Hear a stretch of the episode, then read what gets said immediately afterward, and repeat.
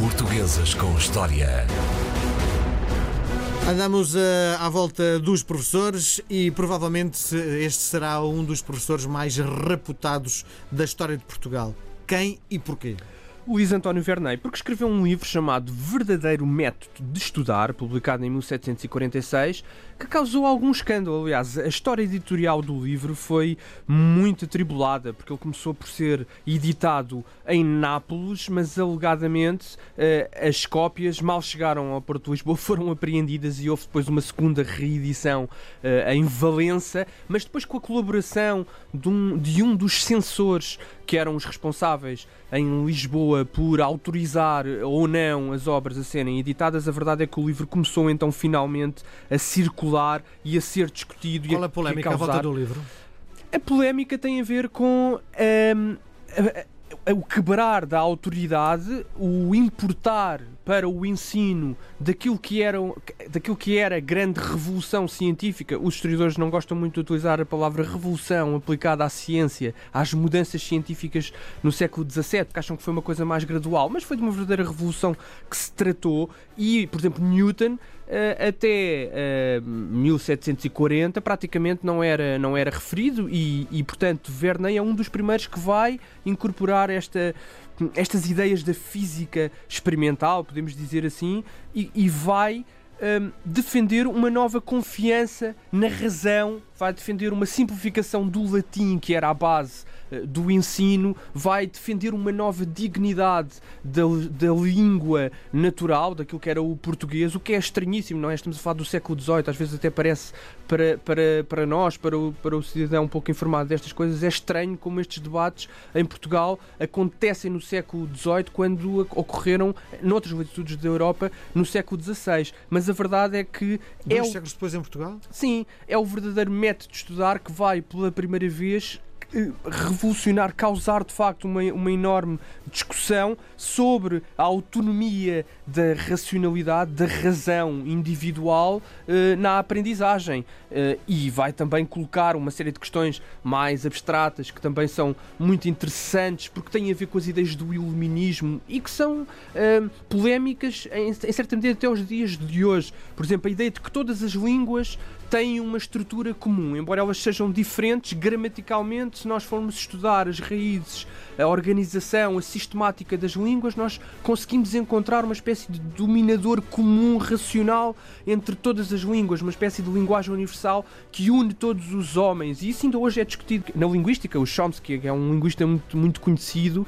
eh, tornou-se famoso por defender também essa ideia, porque há muitos linguistas que não concordam, que acham que não há qualquer tipo de semelhança entre algumas das diferentes línguas do mundo e que, portanto, não é possível uh, pensar que há uma espécie de racionalidade uh, subterrânea que une todos os homens e, portanto, o cérebro, a evolução do cérebro e da racionalidade humana é logo, desde muito cedo, uh, formada pela diferente língua em que a pessoa uh, aprende a comunicar e a, e a, mapear o mundo e a relacionar-se. Tudo o que estás a dizer vem no, a... no manual? Todas estas questões vêm discutidas no verdadeiro método de estudar e na, na, autonomia que é dada à razão. No fundo, se quisermos simplificar, é essa a ideia fundamental que vai, obviamente, causar uh, um grande escândalo na, na época, porque esta, no fundo, não é que uh, naqueles que dominavam o ensino, que era claramente a Companhia de Jesus no século XVIII, não existissem, obviamente, ideias progressistas. Claro que sim, mas. Uh, de alguma forma havia uma grande uh, prevalência nesse ensino mais uh, uh, jesuíta que era o predominante em Portugal, havia uma predominância das autoridades latinas e uma muito, muito maior, um muito maior cuidado, Esta uma, escola muito vem cautela, uma muito maior cautela com. Verne foi buscar a inspiração para este método de estudo onde? Tem muito a ver com a, a sua escola? passagem por Itália, não é? Se nós pensarmos na vida dele, ele nasceu em 1713, que é um ano também muito interessante porque é o ano da paz na Europa. A Guerra da Sucessão de Espanha tinha começado no início do século XVIII e envolveu quase todos os países da Europa, incluindo Portugal. Foi uma guerra relativamente violenta, com, até com um cenário de, cenários de, de batalha uh, muito, muito violentos, muito mortíferos no Alentejo. A atual paisagem do Alentejo que nós conhecemos, daquelas vilas fortificadas, Elvas, uh, Mourão, tem muito a ver ainda, Moura, tem muito a ver ainda com essa fase da guerra do século XVIII, aquelas grandes fortalezas, têm muito a ver com, com a Guerra da Sucessão. E em 1713 há uma nova realidade na, na Europa. E há até muitos historiadores que dizem que é daí que arranca o iluminismo, numa nova confiança na, no entendimento, nas negociações, no comércio também. É verdade que isto tem sempre várias leituras e predominância do comércio que sai de 1713 é também um triunfo da Inglaterra, mas a Inglaterra, como vanguarda da civilização nessa altura na Europa, obviamente que também uma vanguarda imperialista, mas uma vanguarda que era científica, que era comercial, que era já de certa maneira industrial, lança eh, uma nova confiança e, portanto, essa, essa confiança na discussão vai se espalhando em diversos locais do mundo, em alguns até tornando-se mais radical no, no, raciocínio filosófico do que a própria Inglaterra, é o caso da França, onde vão nascer uma série de ideias políticas que alteram completamente Uh, os fundamentos daquilo que era a organização do poder, mas também em Itália. O iluminismo italiano vai ser também muito conhecido. E a passagem do Luís António Vernei por Roma, porque ele tinha estudado em, em Lisboa e depois em Évora, que era ainda a Universidade de Évora, uma, uma, uma, universidade na década de 1730 muito ligada à Companhia de Jesus, mas é depois em Itália que ele tem contacto de facto com um mundo editorial que, apesar da presença da Igreja. Uh, de Roma é um mundo muito mais livre. Nós, por vezes, também associamos muito a repressão das ideias em Portugal à Igreja, mas as coisas são um pouco mais complexas, porque essa repressão tinha a ver com uma união, uma articulação entre o Estado e a Inquisição, uma parte da Igreja portuguesa, mas não era assim, de facto, em toda a Europa, nem em todas as igrejas, mesmo aquelas que obteciam em Roma. E em Itália, apesar de tudo, a circulação de livros era bastante mais comum e a Diz circulação coisa, de livros e a classe científica os outros professores, o que é que achavam deste novo método para uh, o estudo? É, havia houve obviamente posições dispares. É preciso ver que inicialmente há uma adesão porque corresponde Uh, sobretudo os anos a seguir, os anos uh, logo iniciais foram muito difíceis e o, o Luís António Verdadeiro até recusou que tivesse sido ele o autor da obra. Ele, ele, negava que fosse ele o autor da obra. Mas depois, com a chegada de, do Sebastião José de Carvalho Mel, mais tarde Marquês de Pombal, e com as, as reformas conhecidas que são postas em,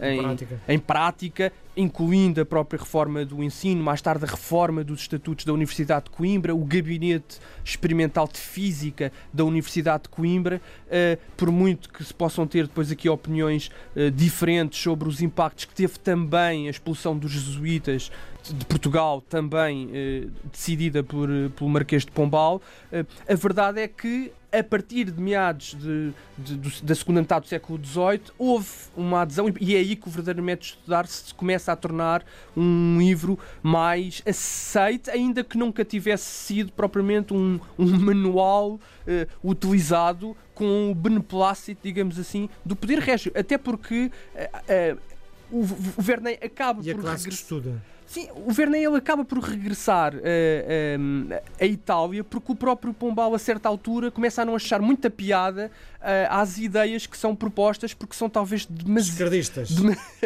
Esquerdistas é demasiado forte, mas, mas podemos dizer que são ideias libertárias para, para, para a época. Eu digo que é forte porque não estamos ainda em 1789, que é quando se começa a falar de esquerda e direita na política europeia, mas, mas podemos dizer que iam nesse sentido, iam num sentido de ruptura com a, a autoridade. E, e, com uma nova defesa também das línguas próprias e até do povo. Há uma frase muito conhecida do Luís António Verney, em que ele diz que não queria fazer de um homem civilizado um homem que falasse como uma plebe, mas ao menos que falasse sem ornamentos. Portanto, esta aproximação entre a língua do homem civilizado ou do homem culto e a língua da plebe, que ele aqui quase que insinua que é assim que se tem que falar, como o povo fala, um, ou não exatamente como, como o povo fala, mas tendo o povo, tendo o, o, linguajar do povo como horizonte e sabendo que temos que cortar os ornamentos, é, uma, é, é de facto relativamente uh, escandaloso. Era um professor bem fixe. Exatamente, e é escandaloso, eu ia dizer, ainda, ainda nos dias que correm, porque é muito comum e, e, enfim, não, não, não, querendo lançar o pânico nas escolas secundárias, mas a verdade é que há As sempre. As pessoas não falam da forma que os alunos entendem. Claro, há sempre esta ideia e percebe-se porquê, não é? Porque há uma tradição e ninguém também pode renovar que eu acho a é língua provavelmente, sem conhecer a tradição, não eu é? Eu podia falar de outra forma nas emissões, eu não sou professor, mas o que é certo é Uh, no mínimo eu tenho que falar no português correto, não é? Exatamente, é, precisamente, e por isso é que ele diz, ele não diz que se deve falar como a plebe, ele diz uma coisa muito interessante que é... A plebe deve entender aquilo que eu estou Exatamente, a dizer. E, e fala de natural, que é uma coisa muito interessante, é uma palavra um bocadinho escorregadia à ideia da natureza, mas é quase como se fosse esse cruzamento entre as regras corretas, como tu dizias, saber o que é falar corretamente, mas ao mesmo tempo saber que a natureza, o, aquela linguagem destravada, popular, que é muitas vezes uma linguagem económica, que utiliza imensas imagens, que quer chegar o mais rapidamente possível aos seus objetivos sem se preocupar com o caminho, é de facto o objetivo a atingir.